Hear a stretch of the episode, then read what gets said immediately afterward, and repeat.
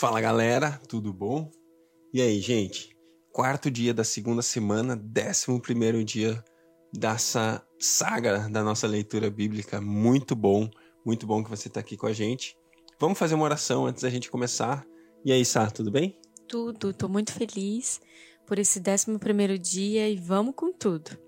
Querido Deus, nós queremos te agradecer, Senhor, pela tua companhia nessa leitura. Nós sabemos que quando nós é, nos separamos para ler a tua palavra, Senhor, ela nos lava, ela nos purifica, ela nos leva a um lugar muito, muito profundo em ti. E eu te peço, Senhor, que nos textos de hoje você fale de uma forma muito especial no nosso coração. Nós queremos te encontrar, Espírito Santo, e te pedimos a revelação de quem você é, uma vez mais, em nome de Jesus. Amém. Gênesis 21 O nascimento de Isaac. O Senhor foi bondoso com Sara, como lhe dissera, e fez por ela o que prometera. Sara engravidou e deu um filho a Abraão, em sua velhice, na época fixada por Deus em sua promessa. Abraão deu o nome de Isaque ao filho que Sara lhe dera. Quando seu filho Isaque tinha oito dias de vida, Abraão o circuncidou conforme Deus lhe havia ordenado Estava ele com cem anos de idade quando lhe nasceu Isaque, seu filho. E Sara disse: Deus me encheu de riso, e todos os que souberam disso. E Sara disse: Deus me encheu de riso, e todos os que souberem disso rirão comigo. E acrescentou: Quem diria a Abraão que Sara amamentaria filhos? Contudo, eu lhe dei um filho em sua velhice. O menino cresceu e foi desmamado. No dia em que Isaac foi desmamado, Abraão deu uma grande festa. Sara, porém, viu que o filho que Agar, a egípcia, dera a Abraão estava rindo de Isaac e disse a Abraão: Livre-se daquela escrava e do seu filho, porque ele jamais será herdeiro como meu filho Isaac. Isso perturbou demais Abraão, pois envolvia um filho seu. Mas Deus lhe disse: Não se perturbe por causa do menino e da escrava. Atenda a tudo o que Sara lhe pedir, porque será por meio de Isaque que sua descendência há de ser considerada. Mas também o filho da escrava farei um povo, pois ele é seu descendente. Na manhã seguinte, Abraão pegou alguns pães e uma vasilha de couro cheia da água, entregou-os a Agar e, tendo-os colocado nos ombros, despediu-a despediu com o menino. Ela se pôs a caminho e foi vagando pelo deserto de Berseba.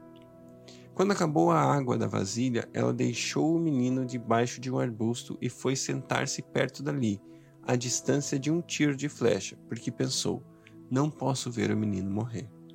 Sentada ali perto, começou a chorar. Deus ouviu o choro do menino e o anjo de Deus do céu chamou Agar e lhe disse: O que aflige Agar? O que lhe aflige? Não tenha medo. Deus ouviu o menino chorar, lá onde você o deixou. Levante o menino e tome-o pela mão, porque dele farei um grande povo. Então Deus abriu os olhos, então Deus lhe abriu os olhos e ela viu uma fonte. Foi até lá, encheu de água a vasilha e deu de beber ao menino. Deus estava com o menino. Ele cresceu, viveu no deserto e tornou-se flecheiro. Vivia no deserto de Parã e sua mãe conseguiu-lhe uma mulher da terra do Egito. Naquela ocasião, Abimeleque, acompanhado de Ficol, comandante do seu exército, disse a Abraão: Deus está contigo em tudo o que fazes. Agora, jura-me diante de Deus que não vais enganar-me, nem a mim, nem aos meus filhos e descendentes Trata a nação que te acolheu como estrangeiro com a mesma bondade que eu te tratei. Respondeu Abraão: Eu juro. Todavia, Abraão reclamou com Abimeleque a respeito de um poço que, seus, que os servos de Abimeleque lhe tinham tomado à força. Mas Abimeleque lhe respondeu: Não sei quem fez isso, nunca me disseste nada, e só fiquei sabendo disso hoje. Então Abraão trouxe ovelhas e bois, deu-os a Abimeleque, e os dois firmaram um acordo. Abraão separou sete ovelhas do rebanho, pelo que Abimeleque lhe perguntou: Que significam essas sete ovelhas que separaste das demais? Ele respondeu: aceita essas ovelhas de minhas mãos como testemunho de que eu cavei esse poço. Por isso, aquele lugar foi chamado Berseba, porque ali os dois fizeram um juramento. Firmado esse acordo em Berseba, Abimeleque e Ficol, comandante de suas tropas, voltaram para a terra dos filisteus. Abraão, por sua vez, plantou uma tamangueira em Berseba e ali invocou o nome do Senhor, o Deus eterno. E morou Abraão na terra dos filisteus por longo tempo. Gênesis 22 Passado algum tempo, Deus pôs a Abraão à prova e disse-lhe: Abraão. Ele respondeu: Eis-me aqui. Então disse Deus: Tome seu filho, seu único filho, Isaque, a quem você ama, e vá para a região de Moriá. Sacrifique-o ali como holocausto, num dos montes que lhe indicarei. Na manhã seguinte, Abraão levantou-se e preparou seu jumento. Levou consigo dois de seus servos e Isaque, seu filho. Depois de cortar a lenha para o holocausto, partiu em direção ao lugar que Deus lhe havia indicado. No terceiro dia de viagem, Abraão olhou e viu o lugar ao longe. Disse ele a seus servos: Fiquem aqui com o jumento enquanto eu e o rapaz vamos até lá. Depois de adorar, voltaremos. Abraão pegou a lenha para o holocausto e a colocou nos ombros de seu filho Isaque, e ele mesmo levou as brasas para o fogo e a faca. E caminhando os dois juntos, Isaque disse a seu pai Abraão: Meu pai.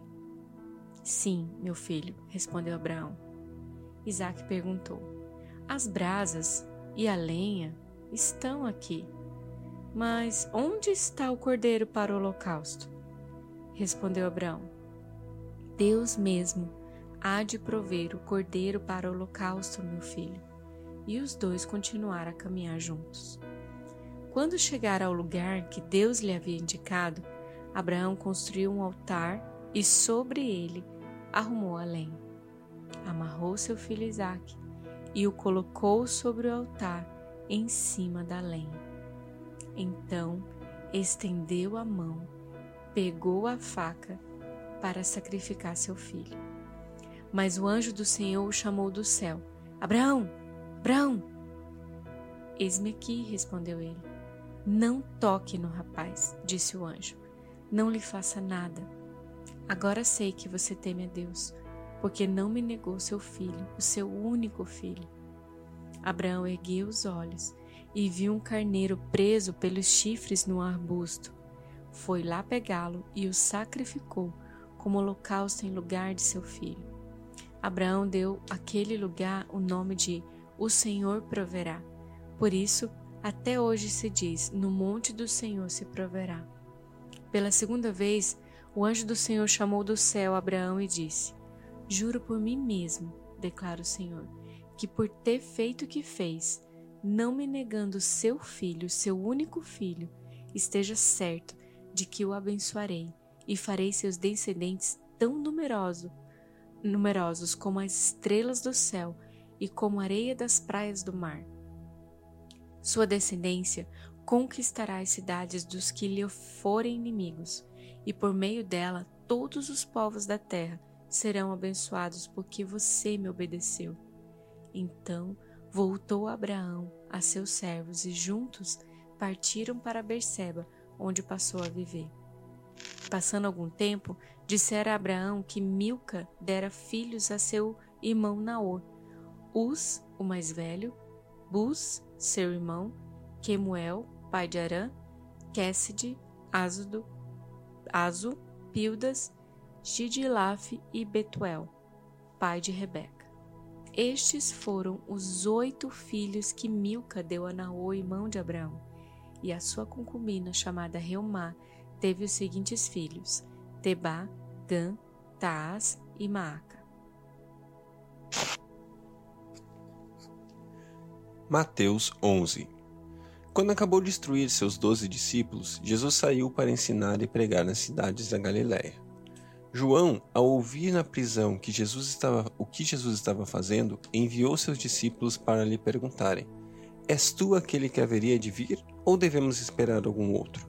Jesus respondeu: Voltem e anunciem a João o que vocês estão ouvindo e vendo. Os cegos vêm, os aleijados andam, os leprosos são purificados, os surdos ouvem, os mortos são ressuscitados, e as boas novas são pregadas aos pobres. E feliz é aquele que não se escandaliza por minha causa. Enquanto saíam os discípulos de João, Jesus começou a falar à multidão a respeito de João. O que vocês foram ver no deserto? Um caniço agitado pelo vento? Ou o que foram ver? Um homem vestido de roupas finas? Ora, os que usam roupas finas estão nos palácios reais. Afinal, o que vocês foram ver? Um profeta? Sim, eu digo a vocês, e mais que um profeta. Esse é aquele a respeito de quem está escrito: Enviarei o meu mensageiro à tua frente, ele preparará o teu caminho diante de ti. Digo a verdade a vocês: do meio dos nascidos de mulher não surgiu ninguém maior do que João Batista. Todavia, o menor no reino dos céus é maior do que ele. Desde os dias de João Batista até agora, o reino dos céus é tomado à força, e os que usam de força se apoderam dele, pois todos os profetas e a lei profetizam até João. E se vocês quisessem e se vocês quiserem aceitar, este é o Elias que havia de vir. Aquele que tem ouvidos, ouça. Ao que posso comparar essa geração? São como crianças que ficam sentadas nas praças e gritam umas às outras. Nós tocamos flautas, mas vocês não dançaram. Cantamos um lamento e vocês não se entristeceram. Pois veio João, que jejua e não bebe vinho, e dizem: Ele tem demônio.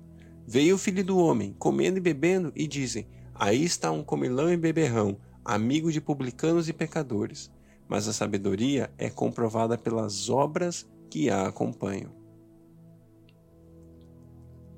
Versículo 20.